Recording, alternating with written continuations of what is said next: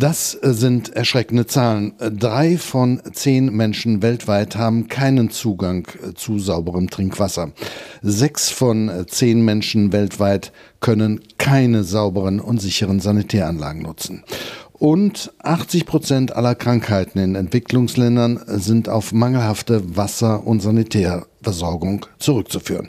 Wasser ist heute das Thema unseres Podcasts von Aktion Medior. Sauberes Wasser und Trinkwasser funktionierende Toiletten, Duschen und Waschbecken.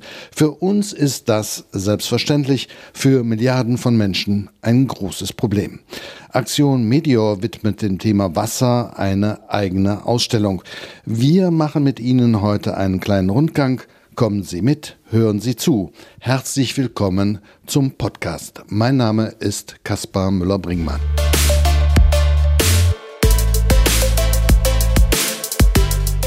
Ja, wir haben mittlerweile uns äh, hier versammelt, praktisch in der großen Empfangshalle von Axiom Medior in äh, Tönesforst.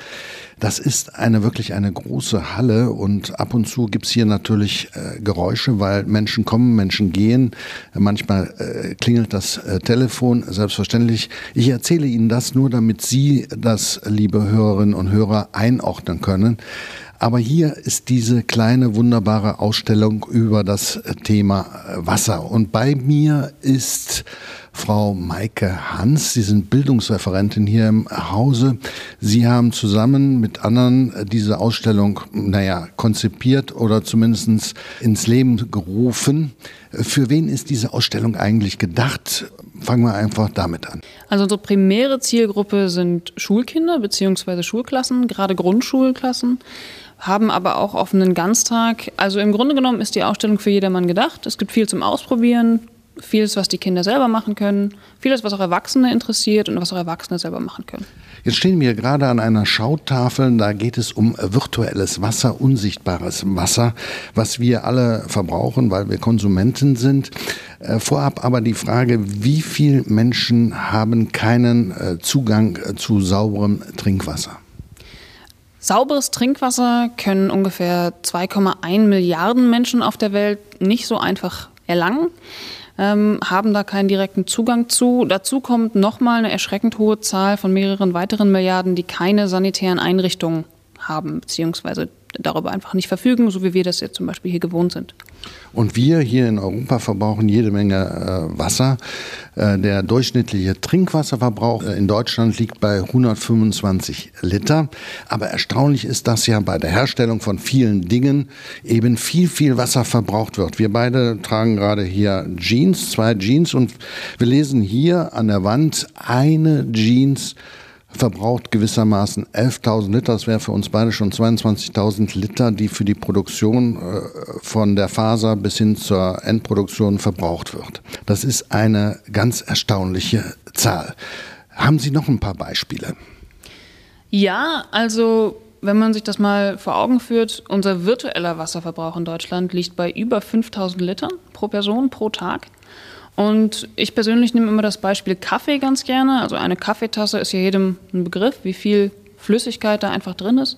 Aber wenn man sich jetzt vorstellt, dass diese 0,2 Liter Kaffee produziert werden mit 140 Litern Wasser in Gegenden, in denen es jetzt auch nicht so viel Wasser gibt, dann führt einem das doch schon ein bisschen das Problem vor Augen.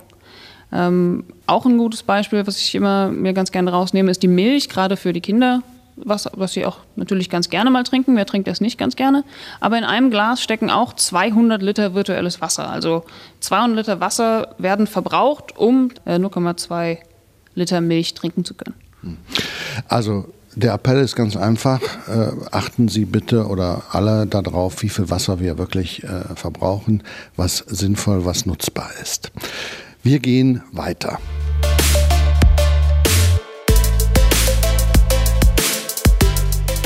Wir sind weitergegangen zu einer anderen Schautafel. Äh, wir sehen in einen äh, Krankensaal in einem äh, Überseeland. Ähm, das sind Symbolbilder. Was hat Wasser mit Gesundheit zu tun, Frau Hans? Naja, Wasser ist elementar für Gesundheit. Also für, für uns hier in Deutschland oder auch in Industrieländern in Europa ist es ganz selbstverständlich, dass wir einen Hahn aufmachen und wir haben sauberes Trinkwasser und wir können davon so viel trinken, wie wir möchten und uns geht es dabei gut. Aber was man auf gar keinen Fall unterschätzen sollte, dass in vielen Ländern eben nur verunreinigtes Trinkwasser zu bekommen ist, beziehungsweise das Wasser verunreinigt ist. Und das führt natürlich zu massiven Krankheitsausbrüchen. Ähm, täglich sterben ungefähr 6000 Menschen an den Folgen von verunreinigtem Wasser. Und alle, die die Nachrichten so ein bisschen verfolgt haben, werden mitbekommen haben, dass zum Beispiel in Jemen seit langer, langer Zeit, ähm, auch seit ungefähr seit es da den Krieg gibt, eine massive Cholera-Epidemie grassiert. Auch Cholera wird übertragen durch verunreinigtes Wasser. Und ja, dementsprechend ist es wichtiger eigentlich denn je und auch mit das Wichtigste, was wir machen müssen, darauf zu achten, dass das Trinkwasser, das Menschen konsumieren, sauber ist und vor allen Dingen frei ist von Bakterien und Krankheiten. Ein paar Krankheiten müssen wir einfach mal äh, aufhören. Durchfall, Malaria, Cholera, Typhus, äh, Hepatitis A, äh, etc. etc. Sogar Augenkrankheiten könnte es, kann es durch mangelndes Wasser oder äh, schmutziges Wasser äh, geben. Sauberes Wasser, steht hier, ist ein Menschenrecht. Die UN hat eine Agenda aufgestellt und Wasser gehört auch zu dieser Agenda. Ja, die UN hat sich äh, zum Ziel erklärt, im Rahmen vom, von diesem Nachhaltigkeitsziel 6 sauberes Wasser für alle Menschen weltweit zur Verfügung zu stellen, beziehungsweise zu erreichen, dass der Zugang zu sauberem Wasser und zu Sanitäranlagen gewährleistet ist. Sind wir noch etwas von entfernt? Für uns als Gesundheits-NGO ist das natürlich essentiell, weil ne, Nachhaltigkeitsziel 3 ist für uns ja ganz wichtig, Gesundheit und Wohlergehen für die Menschen weltweit. Und das hängt einfach untrennbar zusammen. Und da kommt gleich Paul ins Spiel. Dazu gleich in unserem nächsten Take.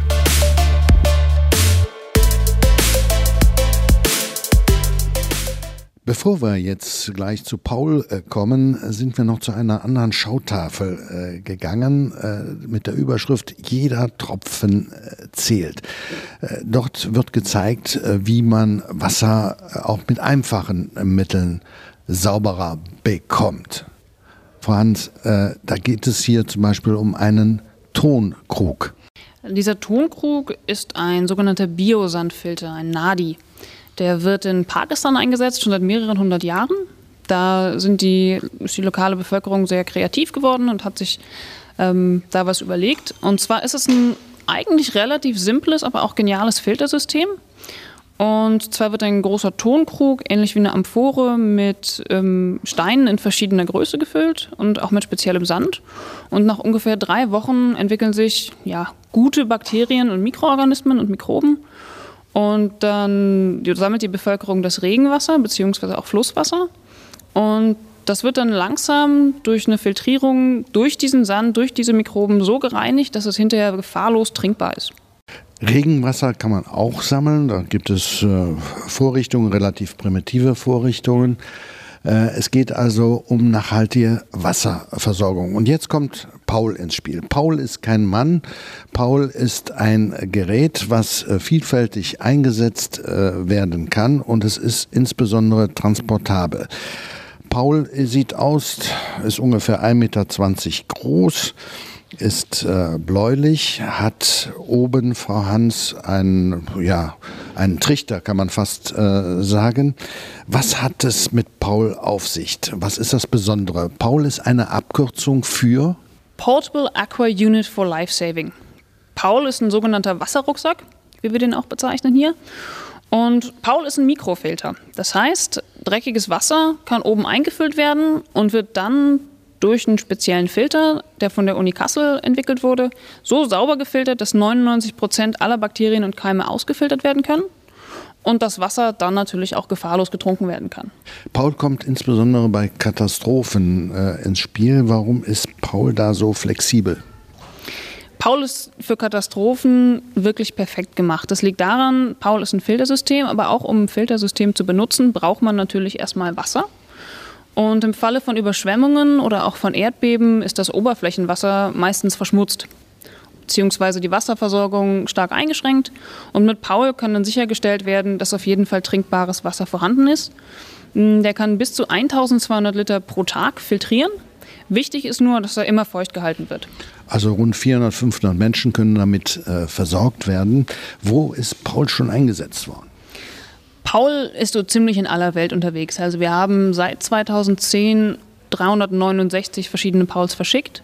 viele nach Indien oder Pakistan, auch einige in den Kongo. Vor einigen Monaten war ja dieses große, ähm, dieser große Zyklon in Mosambik und beziehungsweise in Malawi auch. Und da haben wir ebenfalls Paul hingeschickt.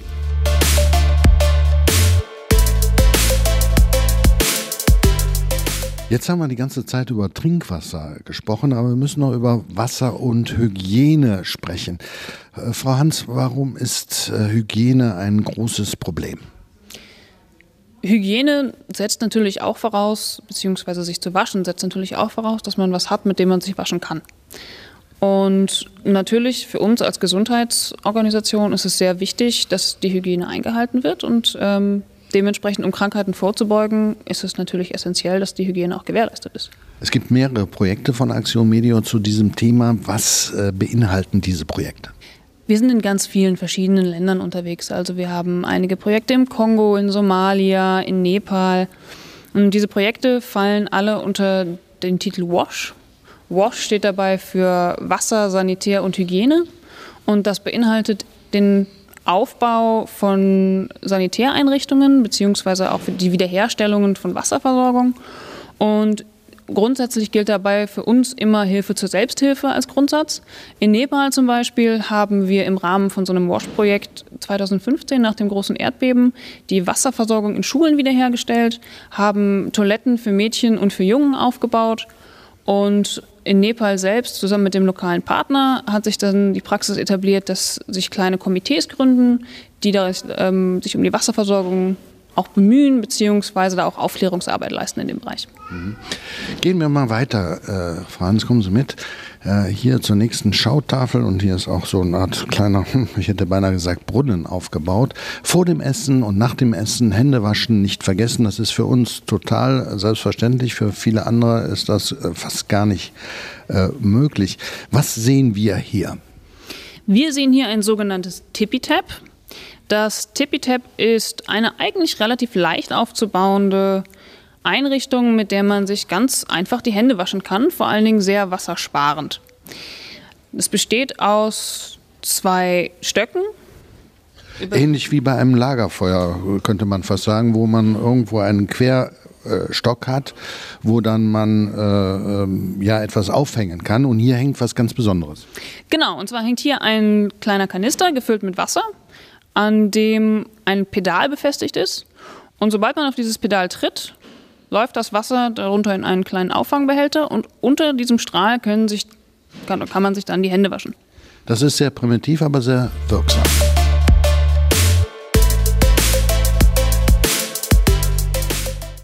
Zum Weiterdenken, zum Weiterfragen, zum Weiterarbeiten, zum Mitnehmen. Das ist die letzte Station, Frau Hans.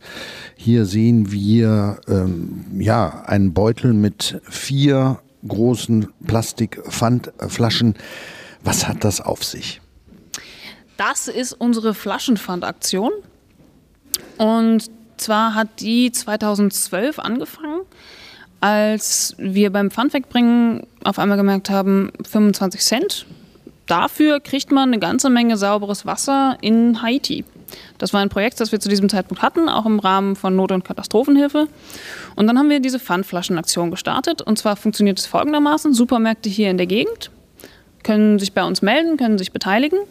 Und die Kunden können dann ihr Pfand spenden. Das heißt, den Pfandbon in ein eigens angebrachtes kleines Kästchen stecken. Und ein Mitarbeiter von uns, beziehungsweise jemand von unseren tollen Ehrenamtlichen, fährt dann raus, sammelt diese ganzen Bons ein und das Geld geht dann direkt bei uns in die Projekte. Und da sind in den letzten Jahren schon über 100.000 Euro zusammengekommen. Das heißt, was für uns zwei, drei Pfandflaschen sind, sind am Ende doch eine ganze Menge für die Menschen, die es brauchen. Das ist sozusagen, man hilft mit Wasserflaschen, die zurückgegeben werden, den Menschen, die Wasser benötigen, sauberes Trinkwasser. Ja, das war unser kurzer äh, Gang durch die äh, Ausstellung, die nächstes Jahr auch noch etwas größer wird, etwas noch ein bisschen angereichert wird. Was äh, Sie tun können, ist, wenn Sie mehr Informationen benötigen, auf der Webseite www.medio.de äh, nachgucken und nachlesen. Auch darüber finden Sie noch Informationen, aber Sie finden auch Informationen, wie Sie helfen können, wie Sie spenden können. Und das ist wichtig für uns, für die Menschen draußen. Jeder Euro hilft. Das war unser Podcast heute. Ich verabschiede mich und bis zum nächsten Mal.